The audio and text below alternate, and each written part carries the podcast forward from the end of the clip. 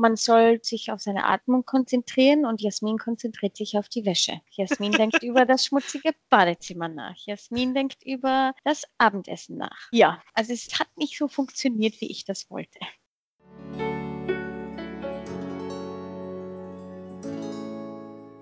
Hallo und herzlich willkommen zum Spoken German Podcast. Mein Name ist Lisa, ich bin Deutschlehrerin und ich möchte euch mit diesem Podcast helfen, euer Hörverständnis zu trainieren. In dieser Episode geht es um das Thema Achtsamkeit. Ich habe meine Schwester Inga und meine Freunde gefragt, was sie unter dem Begriff Achtsamkeit verstehen, wie man Achtsamkeit trainieren kann und wofür sie zurzeit besonders dankbar sind. Eben habt ihr meine Freundin Jasmin gehört. Hier ist meine Freundin Lisa Marie.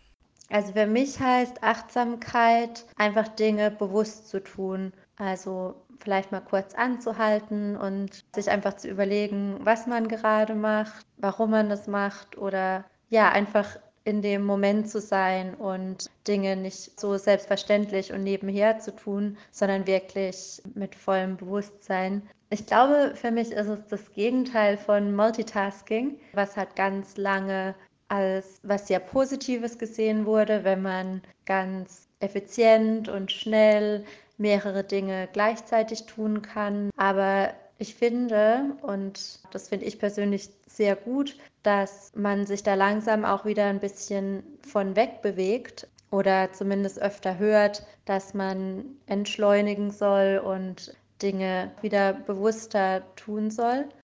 Hier ist Nicola. Achtsam sein heißt für mich innehalten und die Situation nochmal irgendwie von oben oder von der Seite zu betrachten, so ein Stück weit aus mir herauszutreten und die Dinge mehr zu spüren, die Dinge mehr zu erleben und seine Umgebung nochmal anders wahrzunehmen. Hier ist Christina.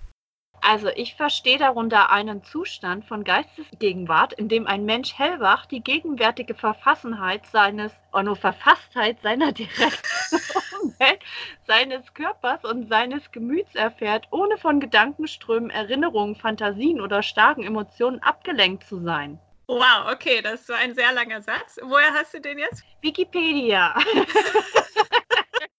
Hier ist Annika, die den Wikipedia-Eintrag auch gelesen hatte und mit der Definition nicht ganz einverstanden war. Hier wird das ja so beschrieben als so eine Aktivität sozusagen. Ich hätte gedacht, das ist halt einfach so eine Grundhaltung, die man hat. Und nicht, dass das jetzt so eine Sache ist, die man jetzt mal aktiviert für eine bestimmte Stunde oder so. Hier ist Becky. Wenn ich das Wort Achtsamkeit höre, dann muss ich immer an das wunderschöne englische Wort Mindfulness denken. Ja, ein Geist voller Fülle, die Fülle des Moments und das Hiersein. Und das ist immer mit viel, viel Liebe und Dankbarkeit verbunden und Präsenz. Und in dem Moment, wo ich stehen bleibe, lerne ich Achtsamkeit immer wieder aufs Neue. Ich lerne das durch meine kleine Tochter, durch andere Menschen, die ich liebe, die mit mir stehen bleiben und Dinge aus einem anderen Blickwinkel sehen, dass ich mal alte Muster nicht anbringe, sondern bewusst andere Blickpunkte sehe. Und das finde ich ganz wichtig für unsere Gesellschaft, für uns alle, dass wir das wieder lernen, diese Achtsamkeit. Hier ist meine Schwester Inga. Für mich ist Achtsamkeit Leben im Augenblick. Also, dass man sich seiner Umwelt und seiner selbst und seiner Mitmenschen mehr bewusst ist. Und ich äh, glaube, das ist äh, meistens schwierig. Vor allem, wenn viel Stress ist, wenn man arbeiten muss, wenn man nicht viel Zeit hat. Hier ist Vladi, der Achtsamkeit auch mit einem bewussteren Leben verbindet bewusst über Sachen in Hinsicht auf Beispiel, wie man sich ernährt, finde ich zum Beispiel ganz wichtig, was man für sich und seinen Körper tut. Nicola sprach etwas Ähnliches an. Ich glaube, Achtsamkeit hat auch was mit Genuss zu tun, mit Wohlbefinden. Zum Beispiel, wenn du mir jetzt was kochst oder backst, dann schlinge ich das ja nicht rein, obwohl ich es manchmal möchte ein bewussterer Umgang mit sich selbst und seinen Mitmenschen und der Natur. Was denkst du darüber? Also es gibt ja sozusagen auch so einen Trend in Richtung Minimalismus und auch Meditation und so weiter. Was hältst du von diesen Aspekten und wie denkst du, kann man generell achtsamer oder bewusster leben? Seit ich angefangen habe mit Studieren, yeah, da lernt man ja eine ganze Menge. Also jetzt über Umwelt, was wir für einen Einfluss auf unsere Umwelt haben. Ähm, da merke ich jetzt schon, dass ich achtsamer insofern geworden bin, dass ich halt versuche, ja, Plastik zu reduzieren. Also Müll generell halt zu reduzieren. Einfach nicht so viel zu produzieren, weil meiner Meinung nach ist das keine Lösung zu versuchen, alles zu recyceln, weil das funktioniert eh nicht. Also wir müssen halt einfach reduzieren. Ich bin viel achtsamer für Lebensmittel geworden. Ich gucke, okay, wie viele Tage kommen wir damit hin? Was brauchen wir noch? Können wir das nicht anders noch verwerten? Müssen wir das wegschmeißen? Ist das nicht noch zu verwerten an Lebensmitteln, aber auch an Müll, den wir machen? Ich habe zum Beispiel mit meinen Kindern, sammeln wir jetzt immer die Joghurtbecher und die ganzen Verpackungen, die rundherum unsere Lebensmittel sind, weil wir ja jetzt Zeit haben zu basteln und was daraus zu entwerfen. Hier ist die andere Christina. Also alle paar Jahre ist das Thema Achtsamkeit ja mal so ziemlich in und ich habe auch an irgendeinem Punkt mir mal dieses Buch über Achtsamkeitsmeditation von John Kabat-Zinn gekauft und dazu dann einiges gelesen. Aber ich merke, dass ich das so nach Anleitung nicht so wirklich gut kann. Also ich habe ja auch das Riesenproblem, jedes Mal, wenn ich meditiere, schlafe ich ein. Jasmin erzählte von etwas anderen Schwierigkeiten beim Meditieren. An normalen Tagen denke ich nicht viel drüber nach. Also wie wichtig Schlaf ist oder wie Yoga und Meditation und, und gesunder Körper, gesunder Geist. Aber wenn ich mir dann so ein Video ansehe, dann merke ich immer wieder, ja, das ist eigentlich wichtig. Das wäre eigentlich wichtig. und man versucht das dann auch in den Tag reinzubauen, aber irgendwie klappt das so gut wie nie. Ich hatte mal begonnen zu meditieren also so geführte Meditation. Das hatte ich, ich glaube, zwei Wochen gemacht und dann wieder aufgegeben. War das zu frustrierend? Also konntest du dich nicht so gut entspannen, wie du das gerne hättest, oder? Ich konnte mich nicht gut entspannen, weil es ist immer irgendetwas. Also man soll sich auf seine Atmung konzentrieren und Jasmin konzentriert sich auf die Wäsche. Jasmin denkt über das schmutzige Badezimmer nach. Jasmin denkt über das Abendessen nach. Ja, also es hat nicht so funktioniert, wie ich das wollte. Verstehe ich. Es geht mir auch so. Ich werde dann auch total schnell abgelenkt. Ja, was mhm. eigentlich schlimm ist, weil Achtsamkeit, es geht eigentlich darum, im Jetzt zu sein. Und es ist so schwierig, im Jetzt zu sein. Mhm. Ich bemühe mich zwar immer, vor allem wenn ich mit jemandem spreche, dass ich im Jetzt bin und dieser Person zuhöre, aktiv zuhöre. Ja, aber man hat immer 100 Gedanken gleichzeitig. Mhm. Denkst du, in so einer Situation wie jetzt ist es noch schwieriger, achtsamer zu sein? Oder wenn jetzt zum Beispiel auch in Schweden, wenn es jetzt Quarantäne oder Ausgangssperre gäbe, denkst du dadurch, dass die Leute dann begrenzte Möglichkeiten haben, sich abzulenken, dass es dann einfacher wäre, im Hier und Jetzt zu leben? Ich glaube, in der Situation ist es einfacher, im Hier und Jetzt zu leben, weil sich jeder über die Gefahr bewusst ist die jetzt im Moment ist. Und immer, wenn wir Gefahr vor Augen haben, dann glaube ich, dass wir mehr im Hier und Jetzt leben. Man verbindet sich mehr mit Freunden und Familie, wofür man normalerweise nie Zeit oder selten Zeit hat. Ich bin oft im Nachhinein achtsam. In den Situationen bin ich in meinem Hamsterrad, tue was, mache was und nachher merke ich dann erst, warum bin ich denn da in so einen Stress geraten? Warum war ich da nicht achtsamer und reflektiere dann nochmal, ich weiß, was äh, bei mir immer das Problem ist, dass ich zu faul bin, Sachen für mich selber zu machen und teilweise auch dann Sachen, die mir Spaß machen oder Spaß gemacht haben, nicht mehr mache. Wenn wir jetzt wieder auf das Essen, die Ernährung zurückkommen, dass ich so ein bisschen faul bin, mir ein bisschen mehr Mühe zu geben mit, mit dem, was ich für mich selber koche. Vielleicht auch mit kreativen Unternehmungen, die ich irgendwie auch ein bisschen vernachlässigt habe. Ich glaube, man stellt sich manchmal so vor mit Achtsamkeit, dass das dann, weiß ich nicht, hatte ich glaube ich früher so ein Bild von einem buddhistischen Mönch im Kopf, der dann da total zen und tiefenentspannt ist. Und ich glaube, das ist dann fast ein bisschen abschreckend, weil man denkt, dass man sofort zu diesem Level kommen muss. Aber das können doch auch schon ganz kleine Dinge sein. Also zum Beispiel, wenn man einen Spaziergang macht, oft erwische ich mich dabei, dass ich dann, obwohl das meine Freizeit ist und eigentlich der Entspannung dienen soll, trotzdem ganz schnell laufe. und mich dann gar nicht wirklich auf den Spaziergang konzentriere, sondern alle möglichen anderen Dinge, die ich gerade so im Kopf habe. Und als ich dann mal mit einer Freundin spazieren war, hat sie mich darauf aufmerksam gemacht und mich ja eingeladen, einfach ein bisschen langsamer zu gehen, was dann auch total schön war, oder Essen ist auch so ein Beispiel, wo ich dann meistens, muss ich zugeben, vor dem Fernseher esse und das ja auch wahrscheinlich besser ist, wenn man einfach achtsam und bewusst wirklich nur essen würde. Also sowas versuche ich einfach ein bisschen langsamer zu machen und ganz bewusst zu machen und auch achtsam miteinander umzugehen. Fände ich schön, wenn die Menschen das mehr machen würden. Also wenn man einfach der anderen Person in die Augen schaut und vielleicht auch sich ein bisschen auf die Körpersprache konzentriert und dem dann einfach in der Form auch Achtsamkeit entgegenbringt und wirklich zuhört. Und das finde ich auch was, was wir so in der modernen Welt wirklich verbessern könnten. Also ich glaube, ich kann wenig mit dieser formellen Achtsamkeit, mit diesen achten Sie hier drauf, nehmen Sie sich hierfür Zeit, tun Sie dies bewusst. Damit kann ich nicht so viel anfangen, weil das nicht auf meine individuellen Vorlieben passt. Und für mich ist dieser Aspekt Achtsamkeit dann in meinem Leben auch, dass ich auf die Dinge achte, die mir gut tun. Wobei das nur ein Aspekt von Achtsamkeit ist, der sehr individuelle und ja auch irgendwie sehr egozentrische. Also es gibt gesellschaftlich sich bewusst zu sein und äh, Missstände auch zu beachten und freundlich zu sein und eben achtsam auch anderen Menschen gegenüber zu sein. Und das ist natürlich auch ein Aspekt, der mir auch wichtig ist.